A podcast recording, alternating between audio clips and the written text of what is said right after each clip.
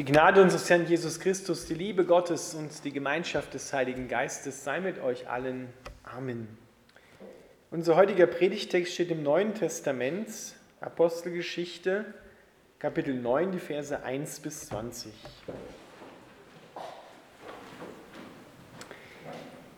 Währenddessen wütete Saulus gegen die Anhänger des Herrn und setzte alles daran, sie zu vernichten. Er wandte sich an den hohen Priester und bat ihn um Empfehlungsschreiben für die Synagogen in Damaskus. Damit wollte er alle, die dieser neuen Richtung angehörten, sie aufspüren, um sie zu verhaften und gleichgültig ob Mann oder Frau in Ketten nach Jerusalem zurückbringen. Während er nach Damaskus unterwegs war, umstrahlte ihn plötzlich vom Himmel her ein blendend helles Licht. Er fiel zu Boden und hörte eine Stimme, Saul, Saul, warum verfolgst du mich? Wer bist du, Herr? fragte er. Die Stimme antwortete, ich bin Jesus, den du verfolgst. Steh auf und geh in die Stadt, dort wirst du erfahren, was du tun sollst. Die Männer, die Saulus begleiteten, standen stumm vor Verwunderung da, denn sie hatten zwar die Stimme gehört, aber niemanden gesehen. Als Saulus sich vom Boden erhob und seine Augen öffnete, konnte er nichts mehr sehen. So führten ihn seine Begleiter an der Hand nach Damaskus. Drei Tage lang war er blind und während der ganzen Zeit aß und trank er nichts. In Damaskus lebte ein gläubiger Mann mit Namen Hananias. Den rief der Herr in einer Vision. Hananias. Er antwortete, ja Herr. Der Herr sagte, geh in die Straße, die gerade genannt wird, zum Haus von Judas. Dort frage nach Saulus von Tarsus. Er betet zu mir, und er hat in einer Vision gesehen, dass ein Mann mit Namen Hananias kommt und ihm die Hände auflegt, sodass er wieder sehen kann. Aber Herr, rief Hananias aus, ich habe gehört, wie viel Schlimmes dieser Mann den Gläubigen in Jerusalem angetan hat. Und er hat von den obersten Priestern die Vollmacht erhalten, alle hier zu verhaften, die deinen Namen anrufen. Doch der Herr erwiderte, geh und tu, was ich sage. Saulus ist mein auserwähltes Werkzeug. Er soll meine Botschaft den Völkern und Königen bringen und auch dem Volk Israel. Ich werde ihm zeigen, wie sehr er für meinen Namen leiden muss. Da machte Hananias sich auf den Weg und fand Saulus. Er legte ihm die Hände auf und sagte, Saul, Bruder, der Herr, der dir auf dem Weg erschienen ist, Jesus, der hat mich zu dir gesandt, damit du wieder sehen kannst und mit dem Heiligen Geist erfüllt wirst. Im gleichen Augenblick fiel es Saulus wie Schuppen von den Augen und er konnte wieder sehen. Da stand er auf und ließ sich taufen. Danach aß er und kam wieder zu Kräften. Saulus blieb zunächst bei den Gläubigen in Damaskus. Er begann sofort damit, in den Synagogen von Jesus zu predigen und zu verkünden, dass er der Sohn Gottes sei. Lieber Vater im Himmel, wir bitten dich, dass du dein Wort an uns segnest, damit wir die Kraft, deine Kraft empfangen. Amen.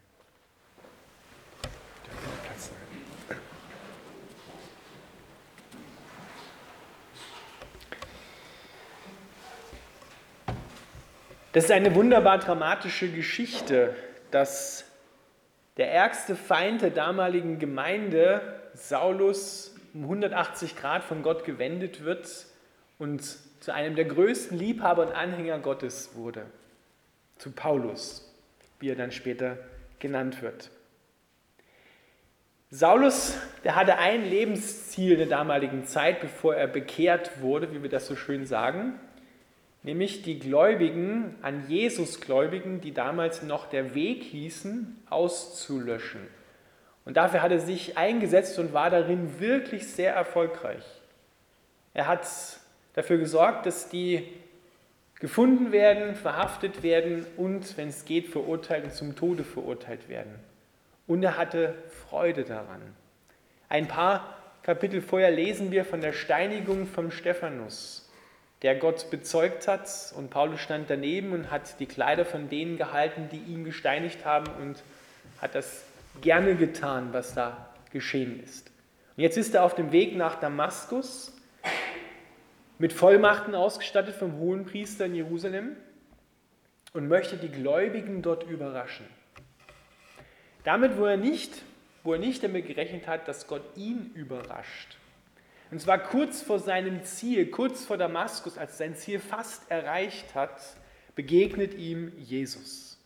In einem hellen Licht der Herrlichkeit Gottes fällt der Paulus nicht vom hohen Ross, das steht dort nicht, aber er fällt zu Boden, weil er merkt, hier passiert etwas Übernatürliches. Er wirft sich zu Boden und das Einzige, was er dann zu hören kriegt, zunächst einmal ist, Saul, Saul, warum verfolgst du mich? Und er fragt, wer bist du, Herr? Nicht Herr im Sinne von Gott, ich glaube an dich, sondern Herr einfach aus Höflichkeit hat er das gefragt, weil er merkt, da ist eine größere Macht, als er sie bisher kennengelernt hat. Saul, Saul, warum verfolgst du mich? Jetzt müssen wir mal zurückfragen, hat Paulus denn wirklich Jesus an sich verfolgt? Von seiner Warte aus sicherlich nicht. Er hat die Gemeinde, die an Jesus glaubt, verfolgt. Aber hier hören wir etwas ganz Wunderbares. Jesus identifiziert sich mit seinen Gläubigen, mit seinen Anhängern, die an ihn glauben und sagt, so wie du sie verfolgst, verfolgst du mich. Darin steckt eine wunderbare Botschaft. Wo seine Gemeinde heute in der Welt, wo du leiden musst, das trifft Jesus ganz genauso wie dich. Jesus leidet mit. Er erfährt diese Verfolgung genauso, wie die Gläubigen sie erfahren. Er leidet mit ihnen mit und er hilft ihnen auch. Er kommt ihnen zur Hilfe, indem er genau den, der die Ursache dafür ist, jetzt gerade dabei ist, ihn umzukehren um 180 Grad. Man sagt immer so schön zu dieser Geschichte, es ist die Bekehrung des Paulus. Und wenn wir Bekehrung hören, dann ist das dieser Vorgang, wo Menschen zum Glauben kommen. Und manche Menschen kommen zum Glauben und sagen, ja, Jesus, bitte, dass du in mein Leben kommst oder ich übergebe dir mein, mein Leben. Ja, das ist bei Paulus überhaupt nicht der Fall. Das Einzige, was Paulus in seiner Bekehrung hervorbringen kann, ist, wer bist du? Das war die Bekehrung von Paulus. Ja, mehr Mehr passiert da zunächst einmal nichts. Kein Glaubensbekenntnis, keine Lebensübergabe, kein gar nichts. Und dann sagt Jesus zu ihm, ich bin Jesus, den du verfolgst. Steh auf und geh in die Stadt und wirst du erfahren, was du tun sollst. Und dann muss Paulus die Erfahrung machen, dass er blind wird. Der, der geglaubt hat, er hat den geistlichen Durchblick und weiß genau, wer Freund und wer Feind ist, der muss jetzt erfahren, dass er nicht nur geistlich blind ist und blind war, sondern dass er jetzt auch körperlich blind ist. Und so müssen seine Begleiter Paulus an die Hand nehmen und müssen ihn nach Damaskus reinführen. Wir müssen uns mal diese Dramatik bewusst machen. Paulus ist auf dem Weg nach Damaskus mit Schreiben des Hohenpriesters, mit Vollmachten, dort die Gläubigen zu verhaften und in Ketten zurückzubringen nach Jerusalem. Und jetzt muss er als ein Gläubiger an Jesus ohne Vollmachten in die Stadt gehen und ist selber einer, der an Jesus glaubt.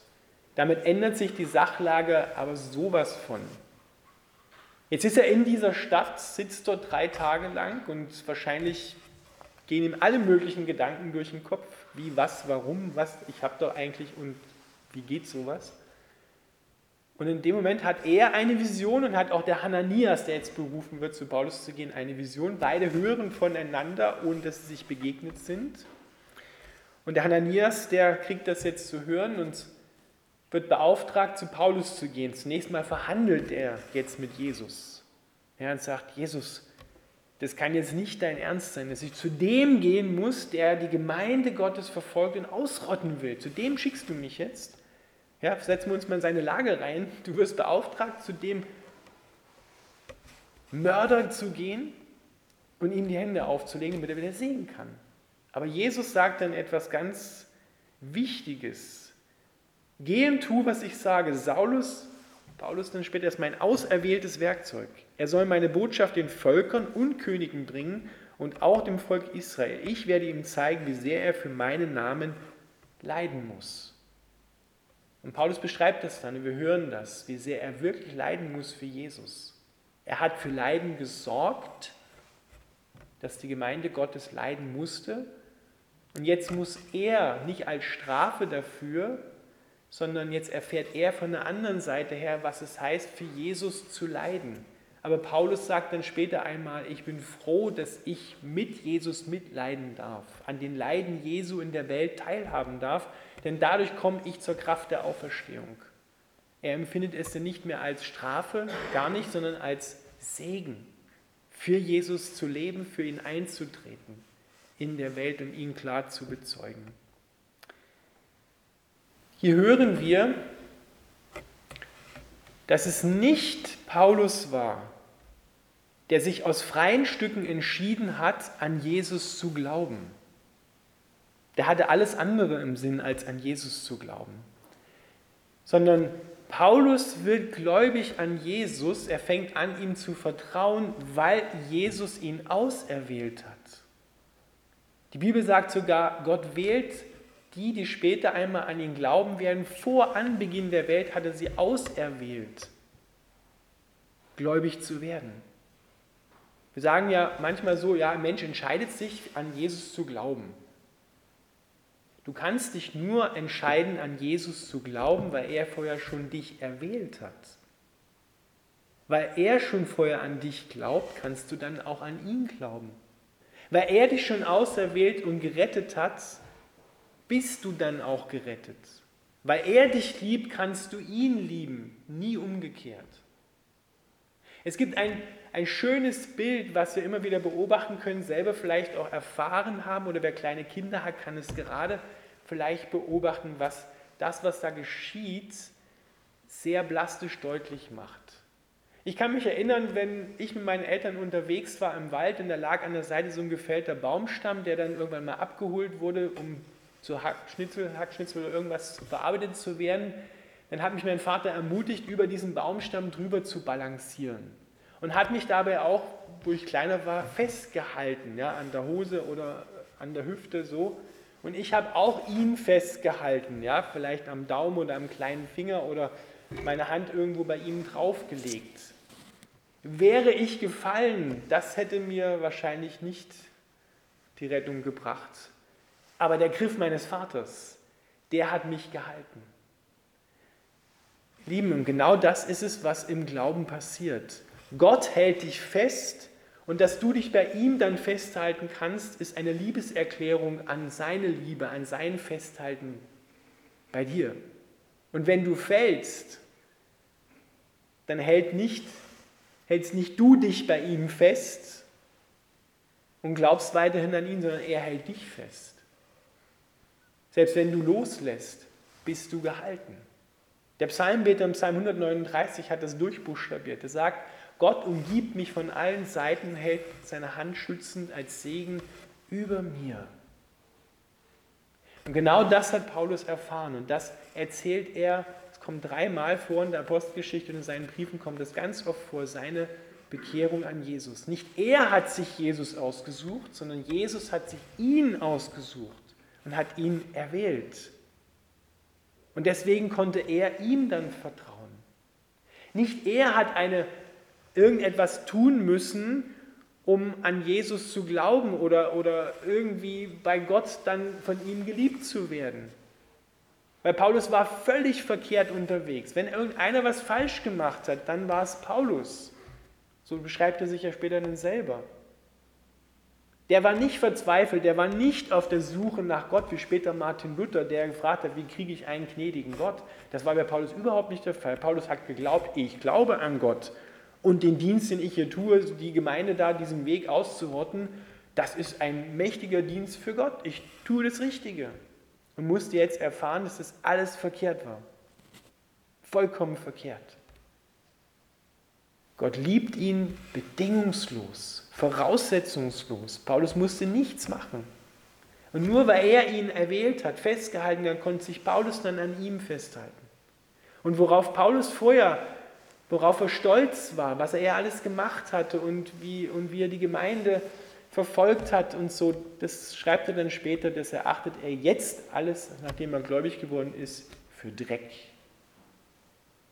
für nichts, für das Letzte weil es hat ihm nämlich und anderen Menschen den Tod eingebracht. Und wenn er weitergelaufen wäre, wäre er auch verloren gewesen. Aber Gott hat sich erbarmt. Er hat ihn festgehalten und so konnte er sich an ihm festhalten. Und das ist wunderbar, das ist bei uns genauso.